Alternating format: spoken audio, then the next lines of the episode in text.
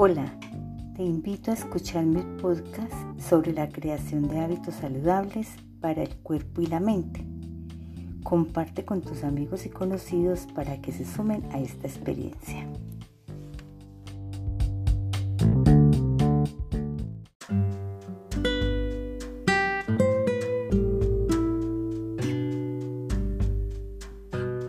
Hola.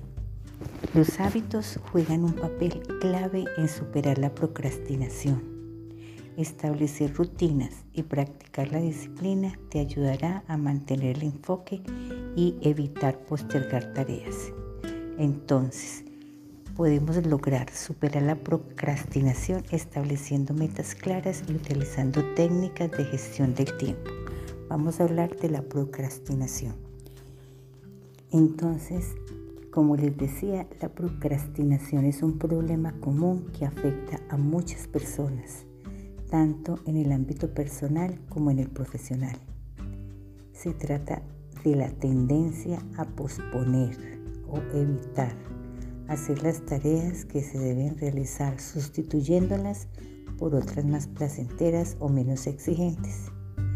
La procrastinación puede tener consecuencias negativas como estrés, ansiedad, culpa, baja autoestima, pérdida de oportunidades o deterioro del rendimiento. Para superar la procrastinación es importante comprender los motivos que la provocan. Esto ayudará a identificar los factores que desencadenan la conducta y a desarrollar estrategias para evitarla. Algunos consejos para superar la posposición de tareas incluyen Establece metas realistas y alcanzables. Es importante que sepas que, quieres que sepas que quieres conseguir con tu esfuerzo y que de lo que te lo plantees de forma concreta y medible. Por ejemplo, no es lo mismo decir yo quiero estudiar más que quiero estudiar dos horas al día. Así podrás evaluar tu progreso y ajustar tu plan si es necesario. Define un plan y elimina las excusas. Una vez que tienes tu meta, tienes que diseñar una estrategia para lograrla. Esto implica decidir cuándo, dónde y cómo vas a realizar las tareas que te acercan a tu objetivo y qué recursos necesitas para ello. También implica anticiparte a los posibles obstáculos o dificultades que puedas encontrar y buscar soluciones o alternativas para superarlos. No dejes que las excusas te impidan cumplir tu plan. Te invito a que programes recordatorios y recompensas para que no se te olvide realizar las tareas que te has propuesto puedes usar algún tipo de recordatorio que te lo facilite. Por ejemplo, puedes poner una alarma en tu celular, dejar una nota en un lugar visible o asociar la tarea a otra actividad que ya hagas de forma habitual. Además, puedes motivarte más si, te premias cada vez que cumples con tu plan o si te planteas algún incentivo para lograrlo. Empieza con tareas pequeñas y fáciles. No pretendas cambiar tu vida de la noche a la mañana. Es mejor que empieces con tareas sencillas y alcanzables, que no te supongan mucho esfuerzo ni tiempo. Así podrás ir creando confianza y seguridad en ti mismo y evitarás la frustración o el abandono.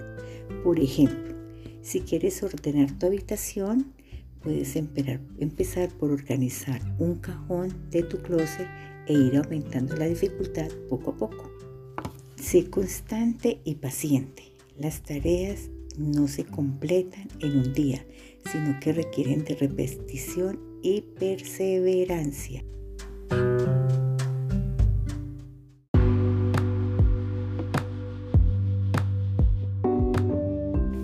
No esperes ver resultados inmediatos, sino que ten en cuenta que se trata de un proceso gradual y progresivo. Según algunos estudios, se tarda una medida de 66 días en crear un hábito, aunque esto puede variar según la persona y el tipo de hábito. Lo importante es que no te rindas ni te desanimes. Si algún día fallas o te cuesta más, pues sigue adelante y no es problema la falla. Sigue adelante con tu creación de hábito. Evalúa el progreso y celebra los logros.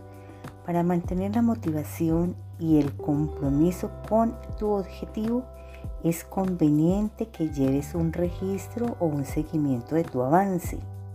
Puedes usar una agenda, una aplicación, el calendario o cualquier otro método que te sirva para anotar tus éxitos y tus dificultades. Así podrás ver tu evolución, detectar tus puntos fuertes y débiles y ajustar tu plan si es necesario. Además, no olvides reconocer tus esfuerzos y celebrar tus logros por pequeños que sean. Elige tareas o proyectos que te apasionen. Esta es la mejor manera de superar la procrastinación.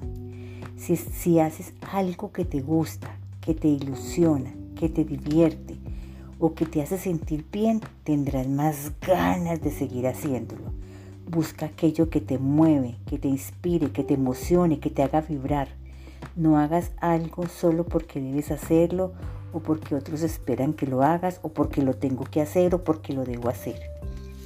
Espero que estos consejos te sean útiles para superar la procrastinación y conseguir tus objetivos.